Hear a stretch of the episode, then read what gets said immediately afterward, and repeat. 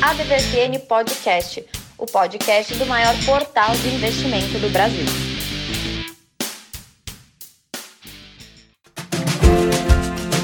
Olá pessoal, mais uma edição da DVFN Podcast, podcast oficial do maior portal de investimento do Brasil. Estamos também no YouTube, procura a gente lá no nosso canal do YouTube, nosso portal DVFN também, está uma pesquisada lá, um monte de notícia diariamente. Hoje, infelizmente, o Brasil está cuidando de assuntos particulares, né? Então, eu estarei aqui hoje apenas com o Tramujas. Tramujas, você foi o primeiro a chegar. está? Ah, consegui.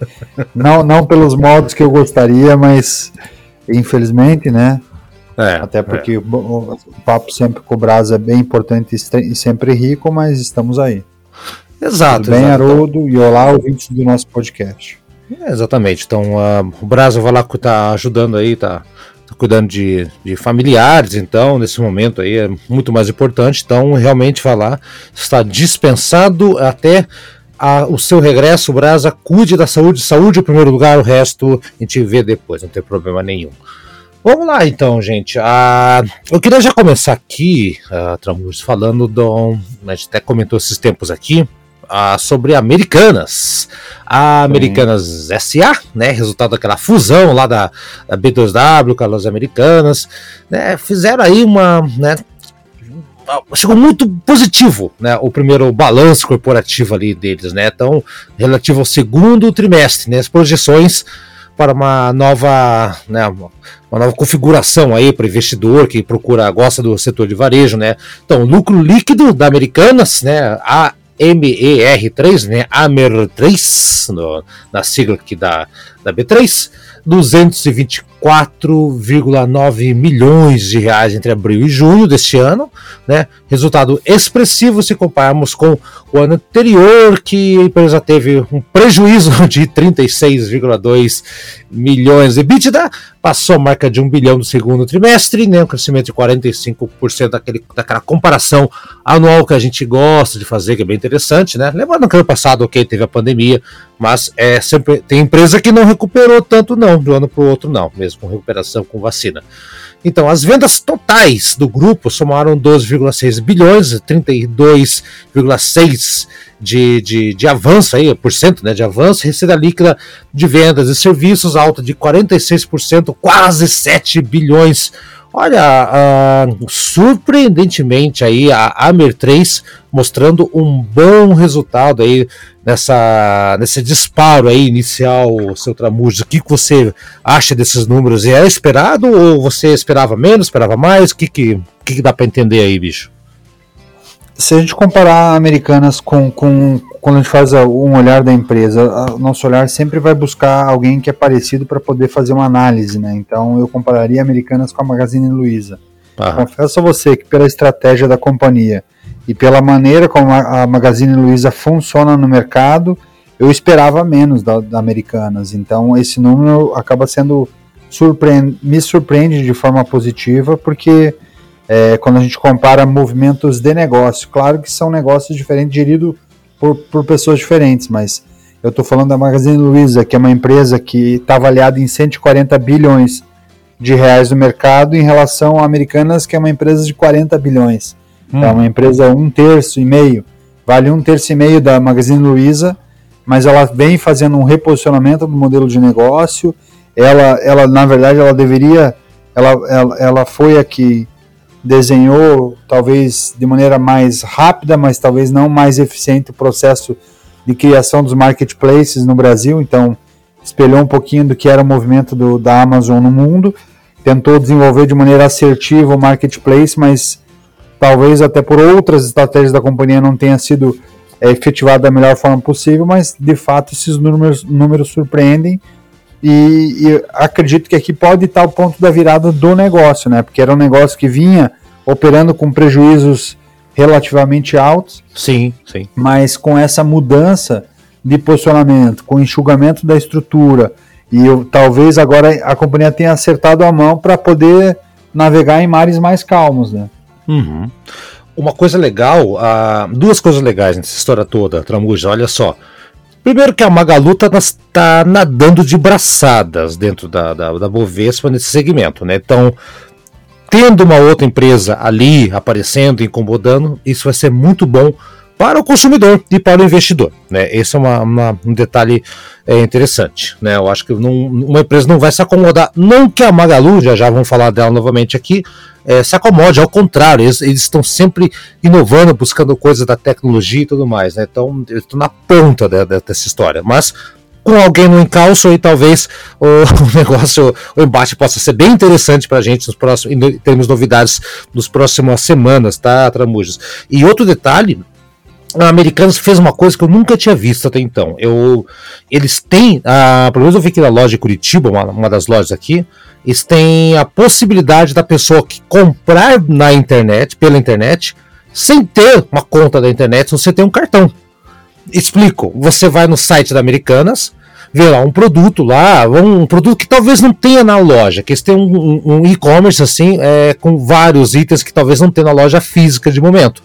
Por exemplo, vamos colocar aí uh, um, não sei, massageador elétrico, que não tem ali na loja, porque ele é um produto que vem de fora, sei lá onde lá, então não é um usual, como um chocolate ou qualquer outro produto que tem ali na Americanas tradicional, física.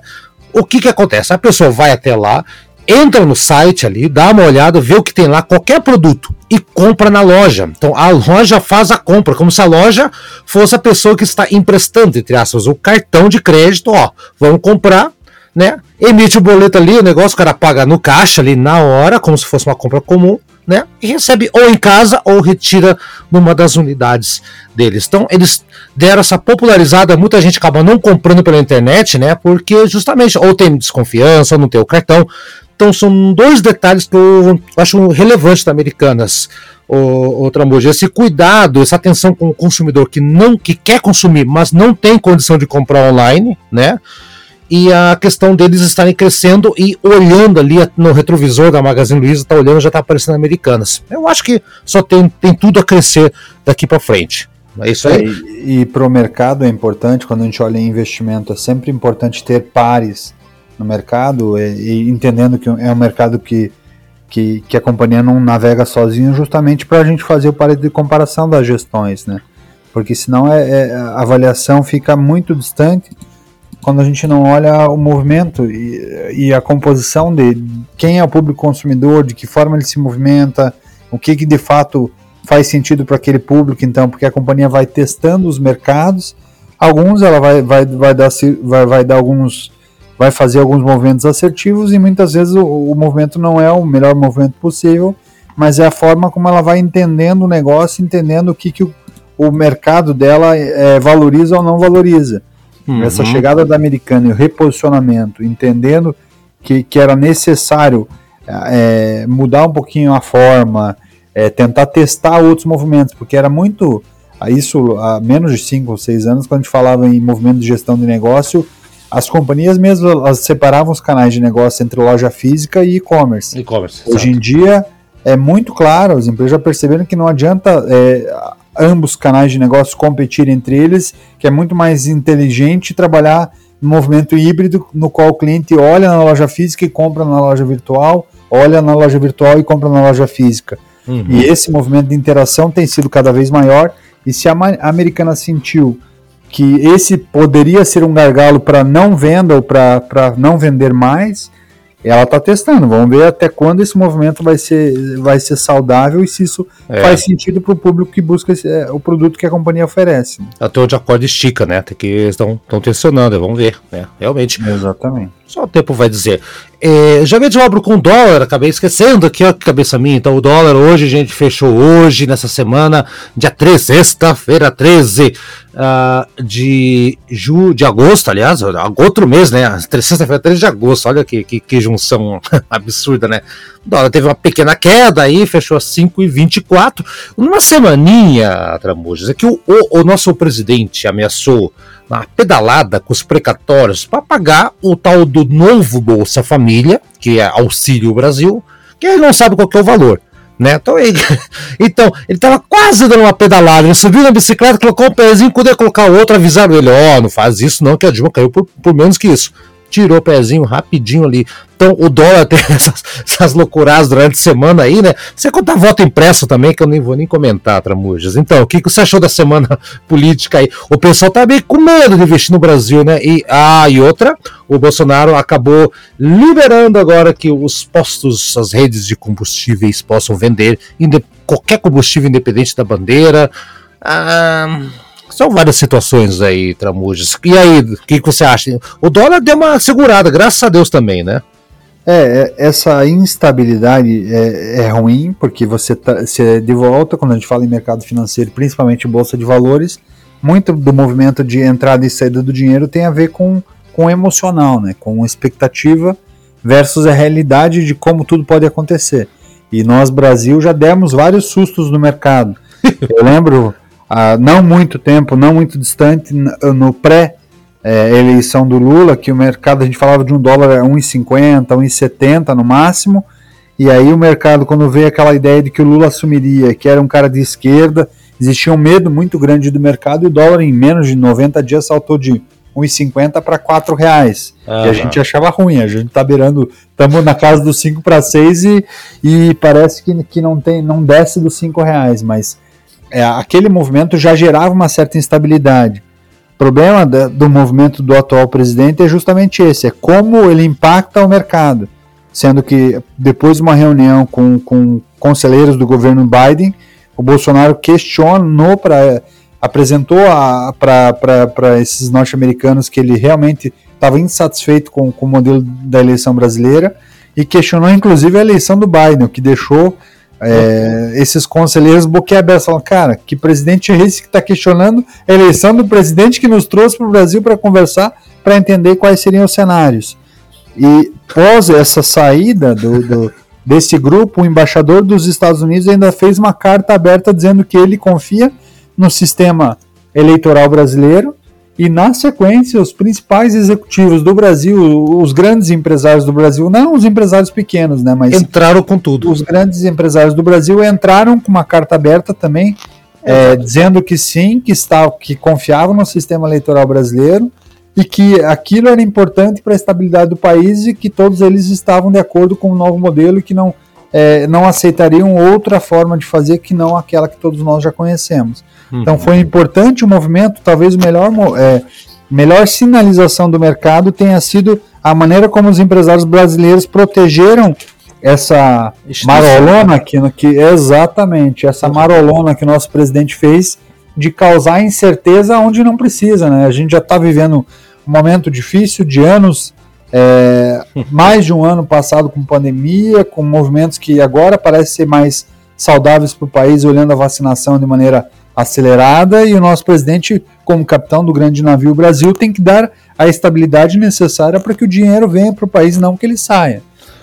Mas o Tramujas. Não é o que ele tem feito. É, não é o que tem feito. Mas Tramujas, um pouquinho. Agora, agora eu fiquei confuso. Peraí, deixa, deixa, deixa eu arrumar minha, meu tico e teco aqui. O Bolsonaro critica a eleição brasileira pela urna eletrônica. Confere? Confere. Ok. Ele também está criticando o resultado das eleições nos Estados Unidos, que não teve urna eletrônica. Confere? Confere. Então, como é que ele quer fazer? Sinais de fumaça?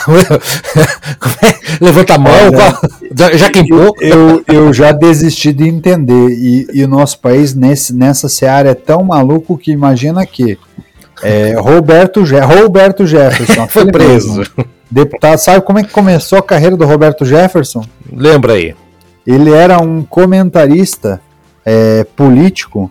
Ele era o cara que, que comentava naqueles programas policiais: olha, bandido bom é bandido morto e tudo mais, não ah, sei o ah, que e tal. Tá explicado. Foi convidado lá atrás pro, pelo Collor para ele se elegeu deputado assim, foi convidado pelo Collor para fazer parte do governo Collor lá atrás foi um dos maiores defensores do governo Collor, inclusive no pré pré pré, pré impeachment do Collor, saiu.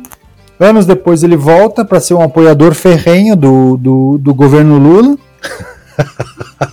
Foi um dos grandes defensores do governo Lula. E agora é do Bolsonaro. Defendeu o Michel Temer e agora ele é defensor do Bolsonaro. Então é, é um país chamado Brasil. Meu Deus do céu. Então, então você cuida. O próximo Roberto Jefferson pode ser o Siqueira lá. O Siqueira. Como é que é o nome do cara? Siqueira o que mesmo? Como é que é o nome do jornalista? É, acho que é Siqueira Júnior, não é? Júnior, é. No próximo, próximo. Comentarista político que vai pra, pra. Aqui em Curitiba tem muito aí que vai pra Rádio AM, fica fazendo coisa lá, depois. É, alguns são donos de TV e rádio, inclusive. Né? É, né? tem muitos é, aí. O é filho do governador do estado e por aí vai, né? Aí vai, aí começa. A rádio é, não é nova. Não, não, né? A história só mudou personagem, outra música. Tá bom, eu falei da Americanas, mas uh, falar um pouquinho de. A gente passou pela Magalu, mas acho que vale a pena dar uma comentada aí, porque eu acho que talvez neste momento a galera. Daqui a pouco tá chegando Black Friday, daqui a dois, três meses vai ter Black Friday novamente. Então, acho que Magalu, a Magalu tá aprontando mais uma coisa aqui, tá acontecendo agora com a Magalu aí, Tramujas. É, a Magalu ela, ela teve um movimento bem interessante no, no, no, último trimestre, ela apresentou o balanço recentemente, ela teve um lucro líquido de 95 milhões, mas ela teve um custo operacional grande porque ela fez vários investimentos, inclusive a compra, né, que a gente já comentou, ela comprou recentemente o Jovem Nerd por um bilhão, uhum. comprou na sequência uma ferramenta de CRM e, e de comunicação com o mercado chamado RD Station também próximo, na casa de um bilhão de reais. Uhum. Então ela está fazendo vários movimentos e ainda assim ela está fechando uma lucratividade relativamente boa. E é, o que o mercado está tá percebendo é, é, na movimentação é quais serão os próximos passos da Magazine Luiza para continuar com essa operação, mas muito mais olhando o, o, futuro do que o presente. Né? Então a companhia está sempre investindo em novas frentes para entender mercado melhor e de que forma ela consegue atender essa, essas viradas que o mercado dá, é, traz como oportunidade. Então, eu, como, como alguém que está acompanhando isso, acho que é uma empresa que o mercado já valoriza, então ela, ela está num movimento, é, uma continua mantendo uma tendência de alta, é uma empresa que a ação valorizou mais de 110% em 2020, esse ano está com movimento negativo, porque muita gente ganhou muito dinheiro nessa, nesses mais de cinco anos de alta da, da ação, percebem que é, talvez ficam com medo de que ela pare de subir e acabam saindo do ativo, mas é uma companhia que vale a pena prestar atenção. Agora confesso a você, Haroldo, e ouvintes do, do nosso podcast, que tem uma companhia que eu, Tramujas, não botava muita fé, ah, que é a Oi. Opa. A Oi por quê? Porque é um modelo de negócio que eu, que eu desacredito, assim, como, como, como operação, que é o telecom, né, companhia telefônica, e a gente já tem falado isso em alguns momentos, assim.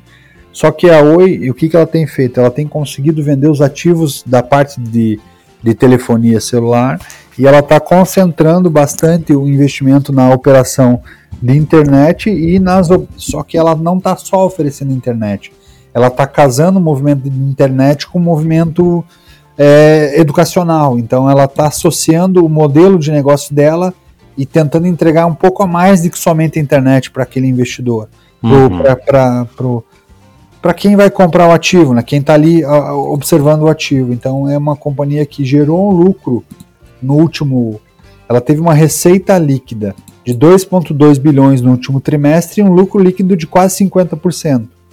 Então, claro, isso veio por causa também da venda de alguns ativos que acabaram acontecendo, mas o posicionamento da companhia pode ajudar num movimento futuro dela, assim, de, de reposicionamento de negócio. Uhum. Eu prestaria atenção porque hoje é um ativo que está na casa de um real. Então, é aquela, aquele ativo aposta, sabe? Quando a gente fala, olha, quer pôr um pouquinho para testar mercado, para perceber se, se vale ou não a pena operar, eu, eu, ficaria de olho, assim, porque agora pode ser aquele momento em que a companhia vai começar a trilhar o caminho da saída, assim. São é. movimentos. É, Lá atrás, quando a gente olhava a Eternity, a gente, muita gente não acreditava numa saída do modelo de negócio. Quando a gente falava e olhava lá atrás o mercado e olhava o e olhava o ativo da Hering, que agora é, foi vendido recentemente, mas chegou a valer centavo e ela vinha também com uma, uma tentativa de reposicionamento de negócio e pouca gente valorizava o ativo e prestava atenção no negócio e no modelo de negócio. Então agora é, eu olharia com um pouquinho de atenção a Oi, porque acredito que agora a companhia parece que está colocando o narizinho para fora da água. A gente já havia comentado um, uns programas atrás sobre a, sobre a que a Oi poderia surpreender, né? Fizeram os leilões ali, reestruturaram o negócio, então é bom ficar de olho. Olha que, que, que, que é, trocadilho foi, terrível. Foi olho. Péssimo, né? péssimo. Mas a ação é boa. Né? o trocadilho é uma porcaria. Pode ser, né? Eu não tenho brasa hoje, então os trocadilhos ficaram muito ruins. O último assunto que eu quero puxar aqui, já que hoje não temos o Brasil, porque é um pouquinho mais curto, JBS. JBS, resultado mais do que sólido, aliás, um recorde, né, Tramujo? Bateu um, um, super recorde na, na, no segundo trimestre, né? Ah, as ações de, delas, assim, vamos colocar assim que. Lucro líquido de 4,4 bilhões entre abril e julho este ano, 29,7% de alta. E os números são, são interessantes. Vai lá pesquisar, os números são muito bons. assim. Por exemplo, só a JBS Brasil e a Seara tiveram um, um crescimento real, né, em reais, aliás, de 46,3% e 46% e 39,8% respectivamente. 75% das vendas globais da JBS foram realizadas aqui dentro do Brasil, né? E 25% para as exportações, então estão com um valor muito grande de, de, de caixa, né? EBITDA ajustado da JBS 11,7 bilhões de reais, aumento de 70% comparado com o primeiro trimestre de, de, de 21, né?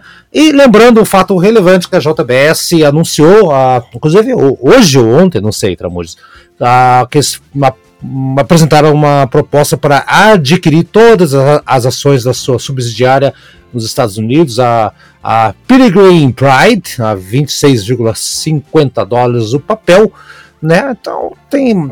E aquela coisa, a JBS tem um resultado sólido, né? Estrutura inabalável nesse momento, tá voando baixo a JBS está favorecendo aí que eles entrem num período de compras e aquisições de ativos, né? Então, vamos ficar de olho né, na JBS.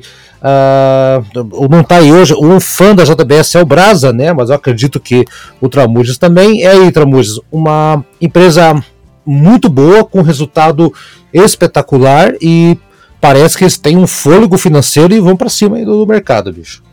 Tem, tem alguns números que, que chamam a atenção né, da JBS. Eu gosto bastante da companhia, apesar, da, que apesar de quem dirige ou, ou, quem era o principal acionista, né? Mas é, se a gente compara a JBS, por exemplo, com a Brasil Foods, a hum. JBS a gente está falando que são empresas do segmento parecido, né? Estão atuando no mesmo setor de alimentos. A JBS é, tem mais a linha de carnes, a, a carne bovina, a Brasil Foods é mais suíno e, e aves, uhum. mas tem um pouco, é, tem um pouco de, de, carne bovina também. Mas é, quando eu falo de JBS, o valor de mercado dela é 79 bilhões, 78 bilhões de reais. Enquanto o valor de firma, se eu pegar todos os ativos da companhia e vender, eu estou falando de 130 bilhões. Uhum. Ou seja, ela está subavaliada pelo mercado. Outro número que me chama a atenção é o que você falou. Ela, nesse trimestre, último trimestre, ela, ela teve uma receita líquida de 85 bilhões de reais. É que deu, deixou como lucro líquido no caixa pouco menos de 5%. Estou falando de 4,4%, que é o que você tinha comentado. Lucro uhum. líquido de 4,4%, mas o volume de negócio é muito alto. Agora, quando eu falo do PL da companhia, eu estou falando de um PL de 5,75, ou seja, é, a gente sempre fala né, que o PL, o número ideal para a gente começar a buscar uma referência boa é abaixo de 10. Quando o PL é abaixo de 10, é que menos, é um ciclo de menos de 10 anos, o você, você recupera o capital investido. É um PL bem interessante. Quando uhum. eu comparo esses mesmos números com a Brasil Foods, por exemplo, a Brasil Foods é uma empresa avaliada pelo mercado em 19 bilhões de reais e um valor de firma de 34 bi. E qual é o PL dele? Você, lembra o PL da, da, da, BR Foods? Da BR Foods, 21.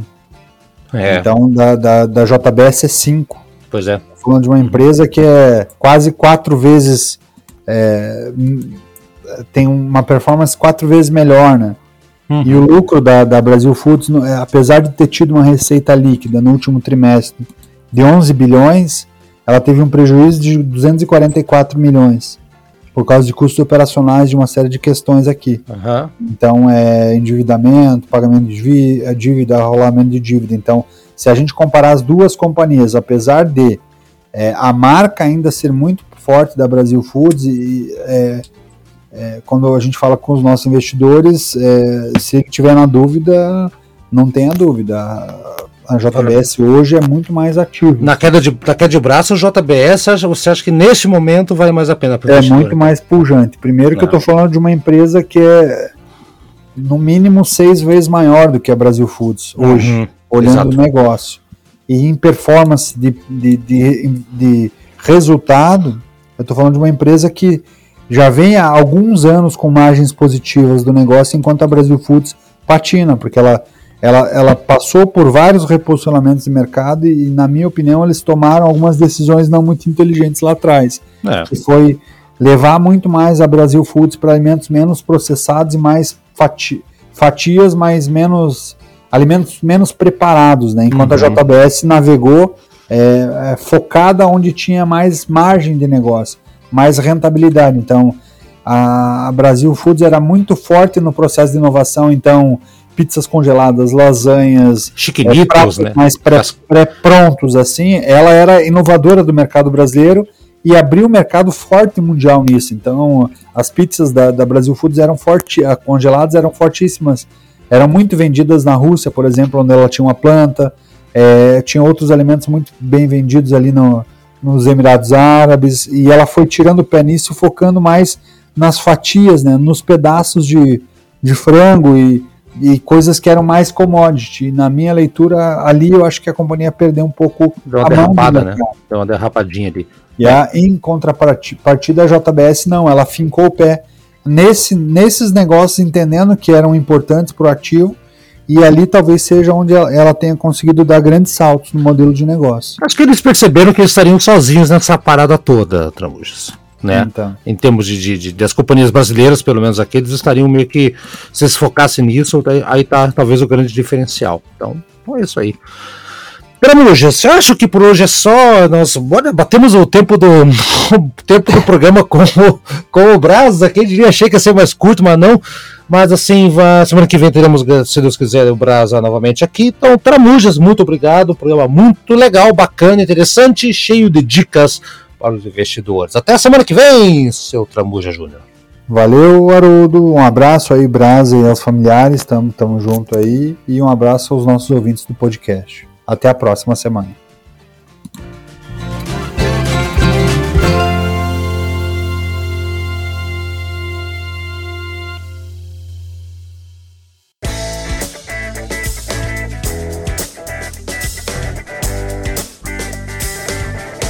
E aí, gostou do nosso programa? Semana que vem tem mais. Acompanhe a gente no Spotify, no Deezer, no Anchor, no seu agregador preferido. A DVFN Podcast está lá, hein? Dá procurada, compartilhe com seus amigos, siga a gente nas redes sociais e faça bons negócios. Eu sou Haroldo Glombi e na próxima semana tem muito mais informação para você aqui na ADVFN Podcast. Até lá!